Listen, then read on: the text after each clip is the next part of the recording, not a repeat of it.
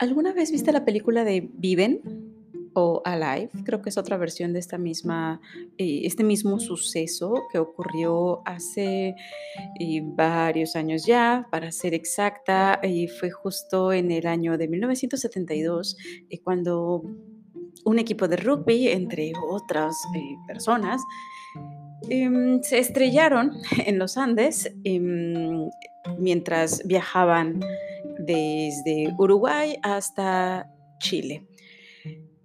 Esta, em, este accidente fue muy interesante y bueno, finalmente por ello fue que se eh, desarrolló esta película o estas películas, creo que por ahí hay también algún libro y varios em, referentes alrededor de esta situación por la magnitud del mismo, por lo que tuvieron que estar viviendo estos eh, sobrevivientes a esta, mm, pues a esta tragedia finalmente. Eh, ya que tuvieron que, bueno, desde buscar cómo sobrevivir a los eh, literalmente temperaturas gélidas en donde estaban, sobre todo por las fechas en las que estaban viajando, estaba todo absolutamente congelado, los, mm, por la zona donde estaban, pues era muy complicado el, estar eh, identificando, conectando con algún poblado cercano quizá o, o algo así. Entonces, em, algo que llamó particularmente la atención fue lo que tuvieron que hacer algunos de estos sobrevivientes para poder ser rescatados. Y es aquí donde quiero empezar a eh, contarte un poquito y que hagamos una analogía sobre esta situación y tu vida en particular, ¿vale? Em, se cuenta que los sobrevivientes, vaya, después de, de, evidentemente una serie de muertes que hubo durante el impacto y en los días posteriores debido a los eh, traumas generados por el mismo accidente, fracturas y demás, em, las, em, los que quedaron vivos, ¿ok? Eh, lograron em, poner a funcionar un pequeño radio eh, donde iban siguiendo un poco eh, los, esfuerzos, los, esfuerzos de búsqueda y rescate eh, pues de ellos, ¿no? Estuvieron haciendo un montón de cosas para que pudieran estarlos identificando fácilmente, entre escribir eh, las eh, letras según comentan, con, hasta con lápiz eh, labial eh, sobre el avión para que se pudiera estar notando. Vaya, lo que querían era que hubiera como algún tipo de color, para que no se viera todo absolutamente blanco, pero en realidad lo que tenían era muy poco. Bueno, el punto de donde quiero llegar es que ellos iban monitoreando la, mm, la búsqueda que se estaba haciendo pues, de ellos a través de este pequeño radio y en el día eh, número 11 del accidente, escuchan que la búsqueda fue cancelada, que ya estaban dando a todos por muertos y básicamente estarían esperando únicamente a que llegara el verano para que la nieve se derritiera y pudieran encontrar los cuerpos. En ese momento, eh, según se describe en el libro precisamente o en la película, em, las personas empezaron a desesperarse, evidentemente, a llorar y prácticamente sentían que, pues, que ya era el final de sus tiempos, ¿no? que ya no podían eh, abrazar esperanza alguna. Sin embargo, una persona...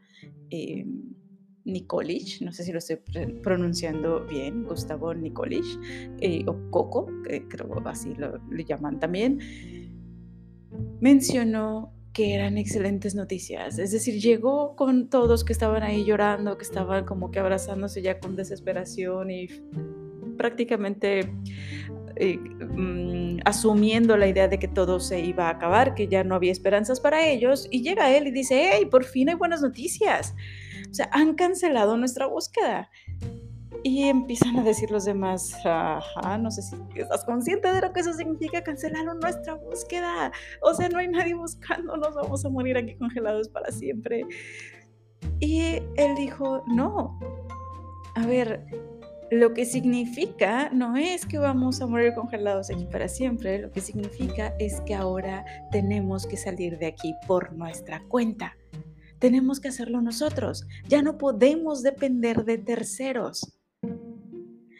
Y esto fue lo que detonó que tanto él como otra persona más se dieran a la tarea de emprender un viaje por las gélidas montañas de los Andes a través de 10 días para poder estar conectando con un ser vivo, con un ser humano que los pudiera estar ayudando.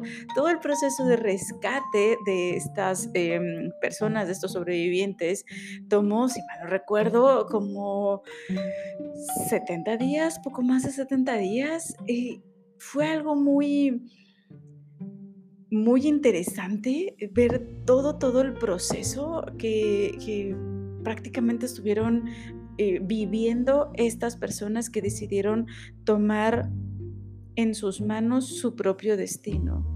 Porque si lo vemos de una forma muy, em, muy cruel, o muy, más que cruel, más bien, si lo vemos de una forma muy fría, de cualquier forma se iban a morir. ¿Estás de acuerdo?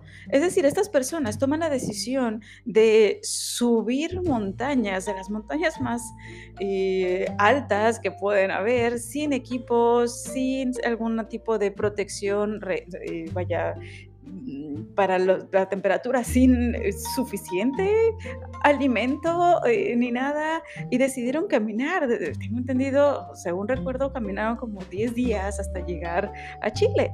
Em, esto es bien interesante porque ellos sabían que finalmente si se quedaban donde estaban, de cualquier forma iban a morir, no estaban esperando ya nada de nadie. Y creo que esto es lo que de repente nos puede estar haciendo a muchas personas detenernos al momento de enfrentarnos con nuestros miedos, al momento de enfrentarnos con ciertas, em, no sé, pequeños demonios internos, enfrentarnos con nuestras inseguridades, de enfrentarnos con con los que dirán, no lo sé, un montón de cosas que pueden estar alrededor del no querer tomar una decisión. ¿Y por qué no tomamos decisión sobre eh, enfocarnos al 100 en nuestro emprendimiento, crecerlo, llevarlo a otro nivel, salir de nuestra empresa y empezar a, a detonar nuestras vaya, hacer lo que nosotros verdaderamente queremos, dejar ese trabajo que nos hace sufrir y odiar cada lunes por la mañana si no lo hacemos, es porque estamos esperando que algo o alguien más nos rescate.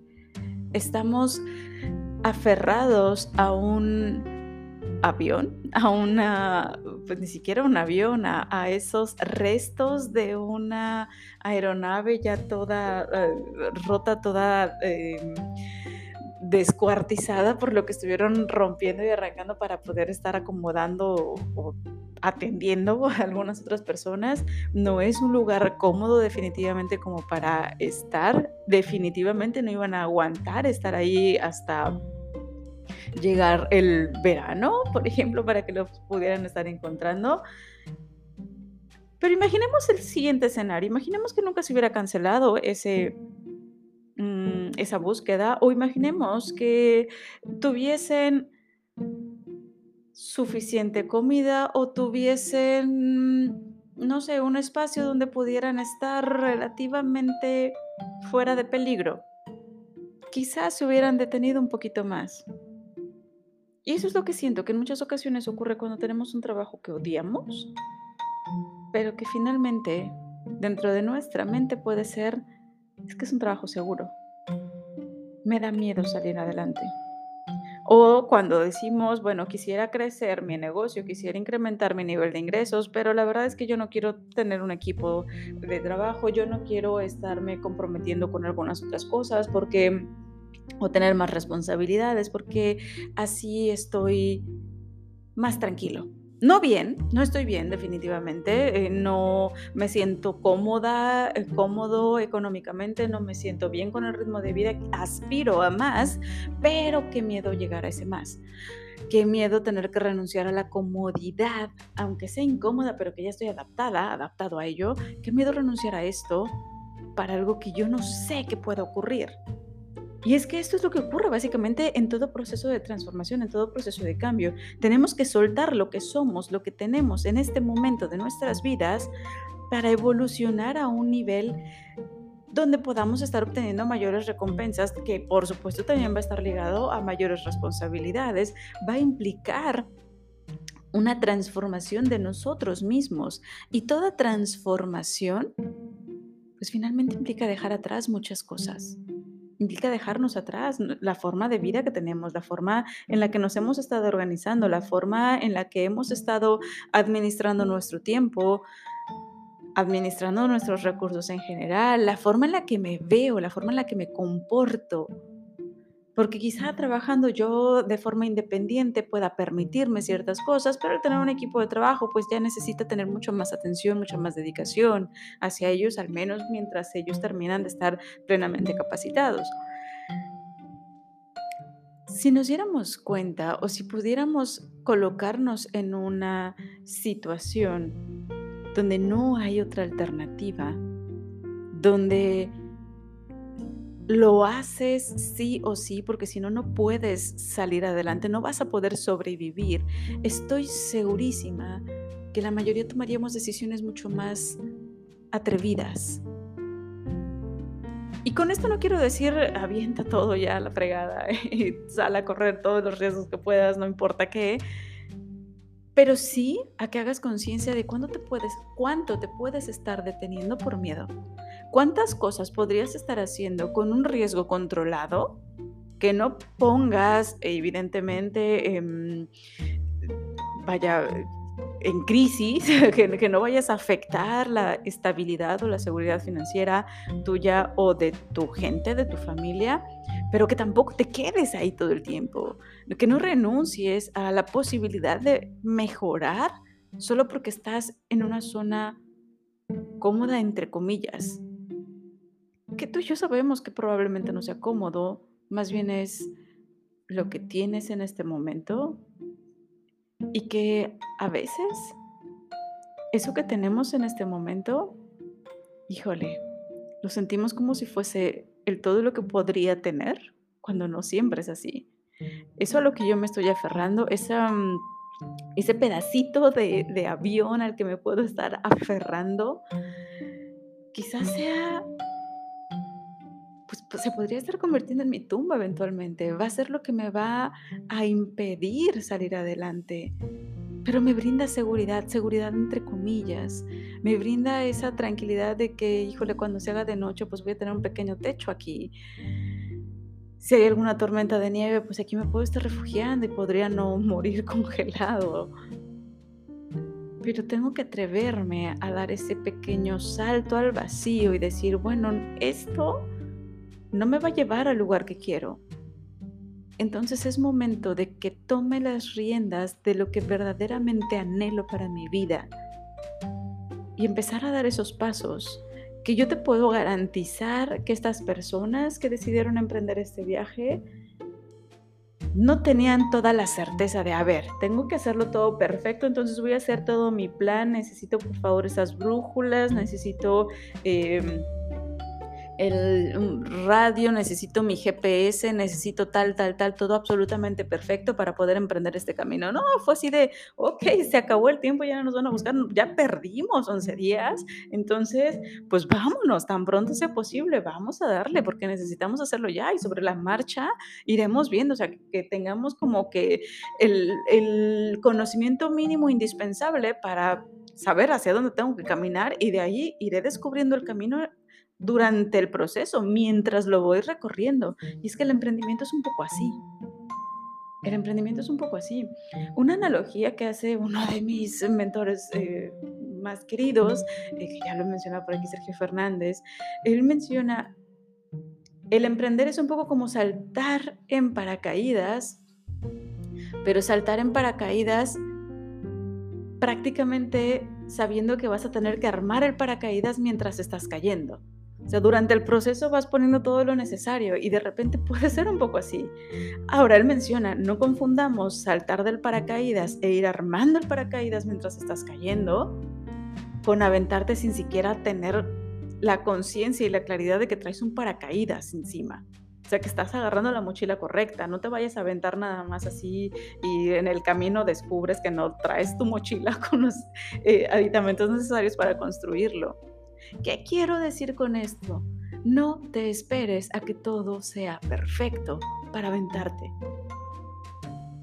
Lanza las cosas y en el camino las vas perfeccionando.